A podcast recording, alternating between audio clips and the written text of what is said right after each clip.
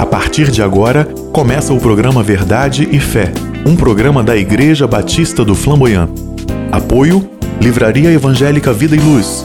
O Boticário, Eliana Neves.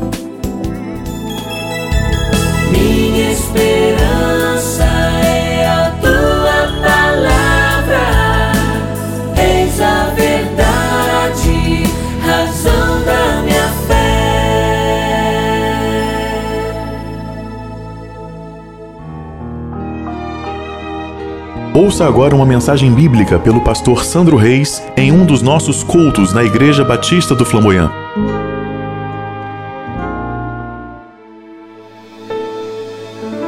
Tiago capítulo 3, do versículo 1 ao 12, nos diz assim: Meus irmãos, não sejam muitos de vocês mestres, pois vocês sabem que nós, os que ensinamos, seremos julgados com maior rigor. Todos tropeçamos de algumas maneiras. Se alguém não tropeça no falar, tal homem é perfeito, sendo também capaz de dominar todo o seu corpo. Quando colocamos freios na boca dos cavalos para que eles nos obedeçam, podemos controlar o animal todo.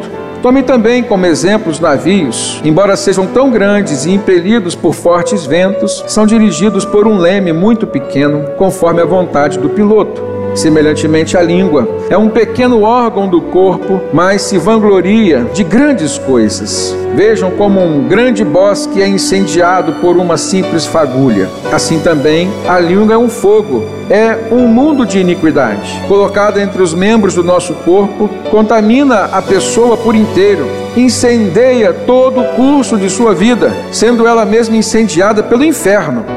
Toda espécie de animais, aves, répteis e criaturas do mar doma-se e tem sido domada pela espécie humana. A língua, porém, ninguém consegue domar. É um mal incontrolável, cheio de veneno mortífero. Com a língua bendizemos o Senhor e Pai, e com ela amaldiçoamos os homens, feitos à imagem e semelhança de Deus. Da mesma boca procedem bênção e maldição. Meus irmãos, não pode ser assim. Acaso pode sair água doce e água amarga da mesma fonte?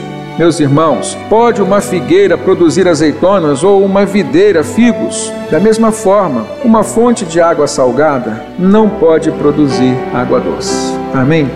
Quando estava lendo esse texto, me veio à mente uma das histórias que o Antigo Testamento nos traz como fonte de ensinamentos. E tem também por tema a questão do uso da língua. Essa história está lá no primeiro livro do profeta Samuel, no capítulo 25, onde encontramos o relato do relacionamento que existia entre um homem chamado Nabal e a sua esposa chamada Abigail. E lá a gente encontra registro sobre o temperamento daquele homem. Um homem explosivo que falava o que pensava na hora que queria.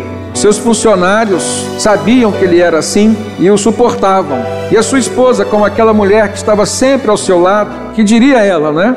Então houve um dia em que Davi estava acampado perto das terras de Nabal. Ele era um homem muito rico e era um homem do povo de Israel. Então Davi estava ali com seus homens e dava proteção aos pastores de Nabal, de forma que as pessoas de outros povos vizinhos não viessem saquear, não viessem roubar ovelhas do seu rebanho. E diz o texto, irmãos, que os homens de Davi começaram a sentir fome.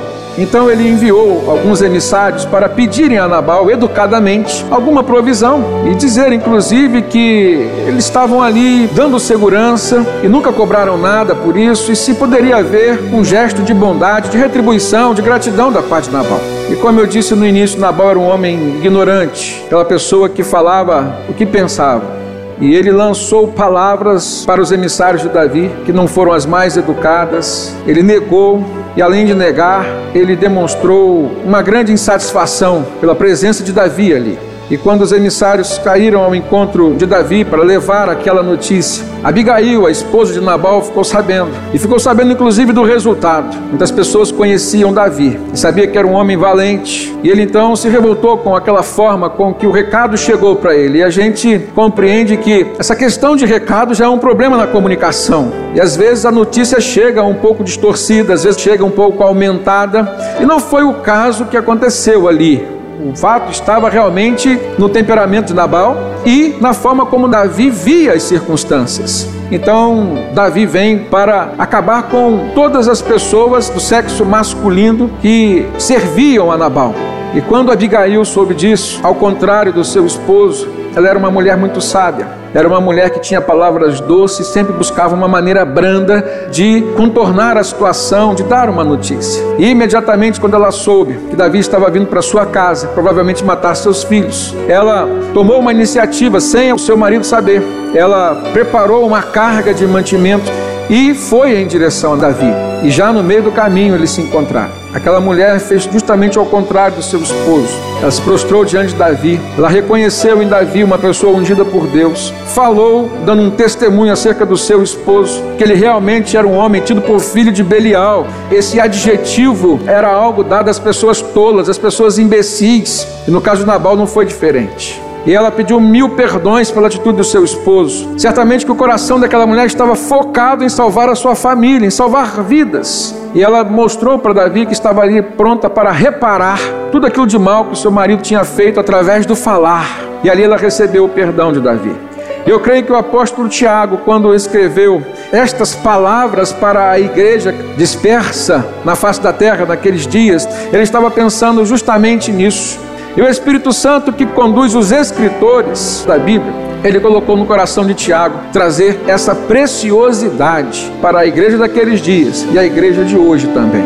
O que, que nós podemos aprender com Tiago aqui nesse capítulo 3? No versículo 1, irmãos, Tiago diz assim: Meus irmãos, não sejam muitos de vocês mestres, pois vocês sabem que nós, os que ensinamos, seremos julgados com maior rigor. O desejo de Deus nunca foi, nunca é e nunca será que os seus filhos não sejam mestres. Pelo contrário, o desejo de Deus sempre foi e será que nós possamos aprender e ensinar. Então podemos dizer que o desejo de Deus, expresso através dessa palavra de ordem de Jesus, de ir por todo mundo e pregar o Evangelho, já é um ato de ensinamento. Você vai ensinar o Evangelho. Mas por que, que o apóstolo Tiago diz: Não sejam muitos de vocês mestres? Certamente que ele está focado na função do ensino. Não se trata de uma mensagem de proibição, mas aqui há uma mensagem de consideração, uma mensagem de prudência, uma mensagem de autorreflexão. Primeiro ponto que eu gostaria de pensar com os irmãos sobre esta questão é que há princípios que devem ser considerados e respeitados quando a gente se lança a fazer alguma coisa, principalmente no ensinar. Porque existe uma responsabilidade. Você não pode ensinar algo de errado, porque você vai comprometer a vida do outro a quem você ensina. Então aqui há uma preocupação do Espírito Santo com relação às pessoas que estavam assodadamente, apressadamente querendo ensinar algo que nem tinham aprendido ainda. Gente que precisava aprender primeiro, ou seja, não se deve ensinar aquilo que não se sabe. Segundo, não se deve ensinar a fazer aquilo que você mesmo não sabe fazer. Terceiro, irmãos, não se deve querer ensinar aquilo que você não sabe falar. E aqui há um detalhe maravilhoso, porque aquilo que a gente fala tem um poder tremendo. Há coisas que nós devemos falar e há coisas que nós não devemos falar. E aquilo que nós devemos falar, existe o tempo certo para ser falado e existe a maneira certa para ser falado. Então, na segunda parte do versículo, Tiago explica: ele diz assim: Pois vocês sabem que nós, os que ensinamos, seremos julgados com maior rigor. Você quer isso? Você sente o desejo de ensinar, mas você quer passar pela contrapartida, ou seja, ser observado, ser julgado por aquilo que você está ensinando com maior rigor do que o outro que está aprendendo? Essa palavra vem de encontro a um pensamento que muitas pessoas têm, movido pela vaidade pessoal. E aqui há duas coisas que nós precisamos prestar atenção. Quem se coloca à frente de alguém para ensinar precisa saber duas coisas. Ela será observada e será julgada, diz o apóstolo Tiago. E será observado e julgado em dois sentidos, irmãos. Primeiramente, pelas pessoas. São as mesmas pessoas que nos observam e nos julgam, justamente para ver se há coerência entre aquilo que nós falamos mas será que nós estamos demonstrando conhecimento sobre aquilo que ensinamos? E a maior forma de demonstrarmos conhecimento sobre o que falamos, sobre o que ensinamos, é através da nossa vida. O apóstolo Paulo escreve aos Romanos, os irmãos vão ver um texto maravilhoso com relação a este ponto. Ele diz assim, Romanos 2, 21: Então você que ensina os outros, não ensina a si mesmo? Você que prega contra o furto, furta. Você que diz que não se deve adulterar, adultera. Você que detesta ídolos, rouba-lhes os templos. Você que se orgulha na lei, desonra a Deus desobedecendo a própria lei. Como está escrito: o nome de Deus é blasfemado entre os gentios por causa de vocês. Veja aqui uma tremenda consequência do mau testemunho que os cristãos estavam dando aos gentios. Gentios eram aqueles que não eram judeus e que ouviam a palavra no sentido de se converter. Deus teve que fazer uma obra transformadora e renovadora na vida do apóstolo Pedro, para que ele pudesse compreender que a palavra de salvação era para todos, judeus e gentios também. E aqui o apóstolo Paulo está dizendo aos romanos: olha, vocês estão ensinando e não estão vivendo aquilo que estão ensinando. Há uma dicotomia entre as palavras e as atitudes. E isso está trazendo um grande prejuízo para o Evangelho, para o reino de Deus. Por causa de vocês, as pessoas estão blasfemando contra o Evangelho. Muitas vezes nós queremos ajudar e acabamos atrapalhando o Evangelho por conta do mau testemunho que damos. Mas além do julgamento e da observação humana, a Bíblia nos fala sobre o julgamento e a observação divina. Ou seja, quem se coloca à frente de alguém para ensinar. Precisa saber, irmãos, que será observado e julgado pelo próprio Deus. E, portanto, está sujeito à disciplina do Eterno Pai. Olha comigo que Jesus disse em Mateus capítulo 12, versículo 36 e 37. Jesus diz assim: mas eu lhes digo que no dia do juízo os homens haverão de dar conta de toda a palavra inútil que tiverem falado. Pois por suas palavras você será absolvido e por suas palavras você será condenado. Forte isso, não é, irmãos? Às vezes nós não tememos muito o homem, mas não há como nós não temermos o nosso Deus. E nós seremos julgados por toda palavra inútil que sair da nossa boca, podendo ser absolvido mas também podemos ser condenados. Se as palavras que falamos são reprovadas pelo Senhor, automaticamente nós causamos um afastamento de Deus, dos nossos relacionamentos, das questões que envolvem a nossa vida, o nosso ser. Nós precisamos dar atenção àquilo que a nossa mente envia para a nossa boca, no sentido de produzir uma mensagem. Um outro ponto que eu gostaria de tratar com os irmãos, visto aqui nesta carta de Tiago, agora no versículo 2, quando ele diz: Todos nós tropeçamos de muitas maneiras, e se alguém não tropeça no falar, tal homem é perfeito, sendo também capaz de dominar todo o seu corpo. O que nós aprendemos aqui, irmãos? Primeiramente, é necessário termos prudência quando se fala, pois aquilo que nós falamos trará consequência para nós e para os outros também trará consequência no reino físico, material, mas trará consequência também na dimensão espiritual. E eu gostaria de considerar alguns pontos com os irmãos. Quando Tiago diz: Todos nós tropeçamos de muitas maneiras, ele se coloca humildemente como alguém que também é carente dessa palavra que ele está conduzindo à igreja. Então, se somos humanos, irmãos, somos falhos. Ele diz: Todos tropeçamos de muitas maneiras. Um outro ponto é que existe uma tendência, e essa tendência diz respeito à nossa humanidade, ou seja, o fato de sermos pessoas. E quando se trata de pessoas, a gente precisa avaliar que existem pessoas mais espirituais e outras menos. As pessoas menos espirituais, o apóstolo Paulo chama de pessoas mais carnais, ou seja, são mais inclinadas, mais sujeitas às contaminações do ser material que é falho. A grande diferença entre o ser humano e os outros seres vivos, irmãos, está no fato de que nós podemos não agir por instinto e precisamos lançar mão dessa bênção que Deus nos deu. O nosso espírito, todo ser humano, ele é corpo, é alma e é espírito. Sendo crente ou não crente, sendo cristão ou não, tendo o Espírito Santo ou não, é o nosso espírito quem comunica a nossa mente. Então você pode ser uma pessoa que tem um espírito malicioso, Normalmente a sua mente vai pensar em coisas más. Você pode ser uma pessoa que tem um espírito generoso. Então você vai ser uma pessoa generosa, generosa no falar. Além do espírito que temos, e que o apóstolo Paulo diz que ele se submete ao Espírito Santo, nós temos o Espírito Santo que age em nosso favor. Então o nosso espírito precisa ser submisso ao Espírito de Deus que habita em nós. O Espírito, embora conduza a nossa mente, existe uma possibilidade de nós tratarmos pela nossa própria mente. A psicologia fala que o ser humano ele é muito influenciado pelo meio. Alguns chegam a dizer ele é produto do meio. Por quê? Justamente porque se você está perto de pessoas que têm um espírito bom, há uma grande possibilidade de você desenvolver um espírito bom também. Nós temos a tendência a reproduzirmos os estímulos que nós recebemos. E o ser humano espiritual, o homem espiritual, conforme diz o apóstolo Paulo, ele tem ainda a seu favor o Espírito Santo que intercede dentro dele, que intercede por ele.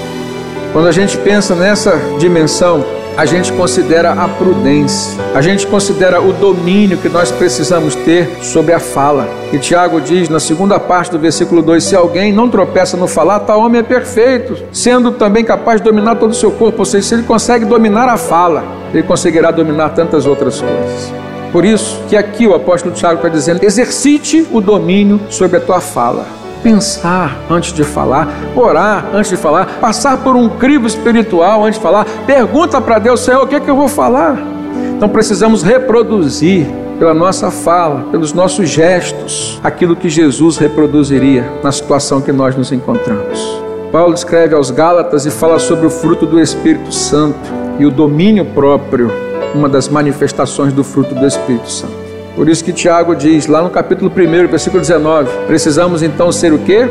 Prontos para ouvir, tardios no falar e tardios também para se irar.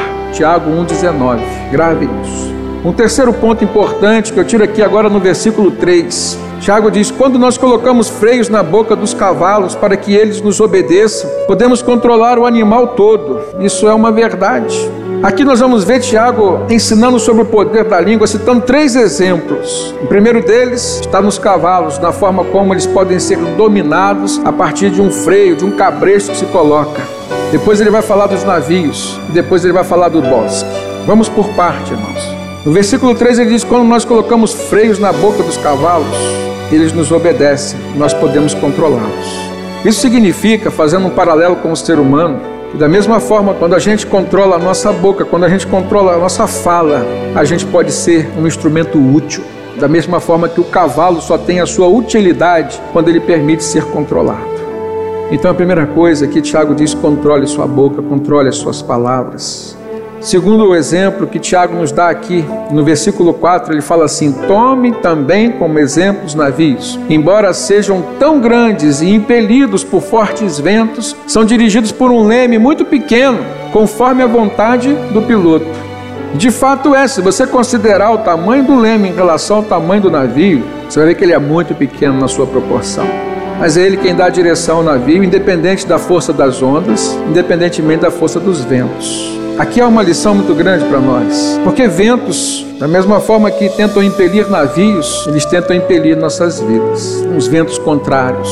E há ventos contrários de todas as naturezas, né? A Bíblia fala sobre os ventos de doutrina. Não só Jesus, mas vários outros apóstolos falaram cuidado com os falsos profetas. Mas nós podemos pensar nos ventos fortes que nós enfrentamos no dia a dia. As crises que às vezes vêm sem avisar. Dificilmente uma crise avisa quando virá. Às vezes a gente chega até a pressentir pela experiência de vida ou pela intimidade com Deus através do Espírito Santo, mas normalmente as crises vêm sem avisar e nós precisamos estar preparados para ela. São os ventos contrários. Agora preste atenção. Quem dá direção para a vida do crente não são os ventos. Quem dá direção para a vida do crente é o leme do Espírito Santo. O terceiro exemplo que Tiago nos traz é o bosque. Eu fico imaginando aquele bosque lindo. Normalmente, bosque tem essa conotação de um ambiente agradável, propício para um passeio. Versículo 5 de Tiago 3, ele diz assim: Semelhantemente, a língua é um pequeno órgão do corpo, mas se vangloria de grandes coisas. Vejam como um grande bosque é incendiado por uma simples fagulha. Assim também a língua é um fogo, é um mundo de iniquidade colocado entre os membros do nosso corpo, ela contamina a pessoa por inteiro, ela incendeia todo o curso de sua vida, sendo ela mesma incendiada pelo inferno. E às vezes o inferno incendeia a nossa língua, e a nossa língua tem poder de transformar a nossa vida no inferno. Grandes crises começam muitas vezes no casamento e às vezes atingem toda a família por conta daquilo que se fala. Muitas vezes nós nos permitimos ser transformados para pior quando as questões, os ambientes são aqueles que nós não permitimos antes o Espírito Santo nos transformar. Gente que se converte com relação ao dinheiro, mas não se converte com relação aos olhos, cobiça com a maior facilidade e eu poderia aqui citar vários outros exemplos de transformações parciais, mas não é assim. O apóstolo Tiago chega a dizer assim: não é assim, irmãos. Existe um padrão cristão, um padrão ético, um padrão moral que vem de um padrão superior, que é o padrão espiritual. Precisamos buscar uma transformação pelo todo, porque é isso que Deus quer fazer conosco. Sabe por quê? Porque Ele sabe que em algum momento da nossa vida, aquela parte que nós não permitimos ser transformada poderá ser usada por Satanás como um instrumento para nos derrotar, para derrubar o crente. E há muito crente passando, sofrendo rasteira de Satanás, irmãos. E por falta de orientação não é, o Espírito orienta, é por desobediência, é por negligência. Deus não quer que nada na sua vida fique para trás. Lá em Provérbios 13, 3 diz: Quem guarda a sua boca, guarda a sua vida, mas quem fala demais acaba se arruinando. Provérbio de sabedoria. Não é ditado popular, não, é palavra de Deus. Lá em Provérbios 15, 1, a resposta calma desvia a fúria, mas a palavra ríspida desperta o quê? A ira. Veja se não foi isso que aconteceu entre Nabal e Davi. Por isso que o crente precisa ser submisso ao Espírito naquilo que fala. Por último, eu quero trazer para os irmãos o fato de que Deus nos deu uma capacidade de usar a língua, de usar a linguagem. Vamos pensar na linguagem né, como sendo a nossa capacidade de nos expressar. Muitas vezes nós não podemos falar, mas nos expressamos. E esse tempo de uso de máscaras por conta da pandemia tem sido um grande problema para a comunicação de muitas pessoas. Seja uma pessoa cuidadosa no falar, porque Deus nos deu essa capacidade de nos expressarmos uma linguagem santa para abençoar e não para amaldiçoar as pessoas. Aí eu pergunto aos irmãos como que nós temos usado nossas palavras, nossas linguagens. No versículo 9, Tiago diz assim: Com a língua nós bendizemos ao Senhor e Pai, e com ela nós amaldiçoamos os homens, feitos à semelhança de Deus. Da mesma boca procedem bênção e maldição. Meus irmãos, ele diz: Não pode ser assim. Acaso pode sair água doce e água amarga da mesma fonte? Versículo 12: Meus irmãos, pode uma figueira produzir azeitonas e uma videira produzir figos? Da mesma forma, uma fonte de água salgada não pode produzir água doce. E aí aplica isso na sua vida. Da mesma forma, um crente, ele foi regenerado, ele foi justificado, ele foi salvo para abençoar vidas e não para amaldiçoar ninguém. As nossas palavras, muitas vezes ditas sem essa preocupação, amaldiçoam. Mesmo sem querer, às vezes você amaldiçoa. Não se permita ser essa fonte que vai prejudicar os outros. Se submeta ao Espírito Santo para você ser sempre bênção na vida das pessoas. Último ponto com os irmãos para concluir. Tiago vem falar de dois tipos de sabedoria. Tem muita gente se gabando aí dizendo que é sábio. Muita gente que chega até a ser soberbo, que é o contrário da sabedoria. Ele é soberbo dizendo que ele é sábio. Não há sabedoria na soberba, irmãos. Sabedoria reside nas pessoas humildes. E aí Tiago fala que há dois tipos de sabedoria: uma sabedoria terrena, que é demoníaca, e uma sabedoria celestial, que vem dos céus, que vem de Deus para nós. Versículo 13 ele fala assim: Quem é sábio e tem entendimento entre vocês, que o demonstre por seu bom procedimento, mediante as obras praticadas com humildade, que provém da sabedoria. A verdadeira sabedoria, irmãos, faz a gente ser humilde e faz a gente produzir obras, reproduzir falas com humildade. A sabedoria que é celestial é essa. No versículo 17 ele diz: Mas a sabedoria que vem do alto é antes de tudo pura, depois ela é pacífica, ela é amável, ela é compreensiva, ela é cheia de misericórdia e de bons frutos, ela é uma sabedoria imparcial e uma sabedoria sincera, sem fantasia, sem ilusão. É essa a sabedoria com a qual você tem se alimentado. Você tem sido uma pessoa pura, você tem sido uma pessoa pacífica, você tem sido uma pessoa amável, você tem sido uma pessoa compreensiva, você tem sido uma pessoa misericordiosa, imparcial e, sobretudo, sincera. Jesus diz para a mulher samaritana: Deus é espírito, importa que os seus adoradores o adorem em espírito e em verdade. Verdade tem a ver com sinceridade. Desenvolva esse espírito sincero para que a sua adoração chegue ao trono de Deus. E qual é a sabedoria demoníaca? A sabedoria terrena. Versículo 15 ele diz: Esse tipo de sabedoria não vem do céu, ela é terrena, não é espiritual, ela é demoníaca. É a sabedoria que no versículo 14 diz que ela produz em nós inveja. Então não é sabedoria, é conceito, é conhecimento, mas não é sabedoria. Versículo 14 ele diz: Contudo, se vocês abrigam no coração a inveja amarga, a ambição egoísta, não se gloriem disso e nem neguem essa verdade. Versículo 16: Pois onde há inveja e ambição egoísta, aí há confusão e toda espécie de males. Eu quero finalizar falando para os irmãos que a Bíblia fala sobre coisas que Deus detesta e coisas que Deus odeia, e que tem a ver com essa sabedoria terrena e demoníaca que se constrói na vida de alguém que permite ser influenciado por pensamentos ruins, por vãs filosofias, uma sabedoria terrena e demoníaca que se constrói na mente de alguém, de um ser humano, que se permite contaminar com o que a sociedade prega, com o que a cultura traz como sendo normal. E está lá em Provérbios isso, no capítulo 6, versículo 16. Aqui há uma expressão muito simples, direta e reta. Há seis coisas que o Senhor odeia, sete coisas que ele detesta. Ele odeia olhos altivos, ele odeia língua mentirosa, ele odeia mãos que derramam sangue inocente, ele odeia o coração que traça planos perversos, ele odeia os pés que se apressam para fazer o mal, a testemunha falsa que espalha mentiras e aquele que provoca discórdia entre irmãos. Sejam irmãos de sangue lá na tua casa, na tua família, sejam irmãos espirituais aqui na sua igreja. Aqui a palavra de Deus nos diz que a nossa língua pode ser um instrumento que atraia o amor, o favor e a graça de Deus, como também pode ser um instrumento que vai trazer a ira do Senhor sobre nossas vidas. E qual a resposta você dá para esta palavra de Tiago, esse sermão de Tiago, não do pastor Sandro, esse sermão do apóstolo e pastor Tiago, que te convida a ser uma pessoa mais submissa a Deus, ao Espírito Santo, que te convida a sermos pessoas que dominam mais as falas, as linguagens, as palavras, usando para construir e nunca para destruir. Qual é a resposta que a gente dá, irmãos, a esta mensagem que nos convida a sermos pessoas que se alimentem e, que permitam ser alimentadas por uma sabedoria celestial que transforma para melhor temperamentos e sentimentos?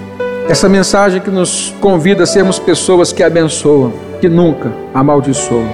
Que Deus nos abençoe e que essa mensagem se transforme em vida nas nossas vidas. Amém?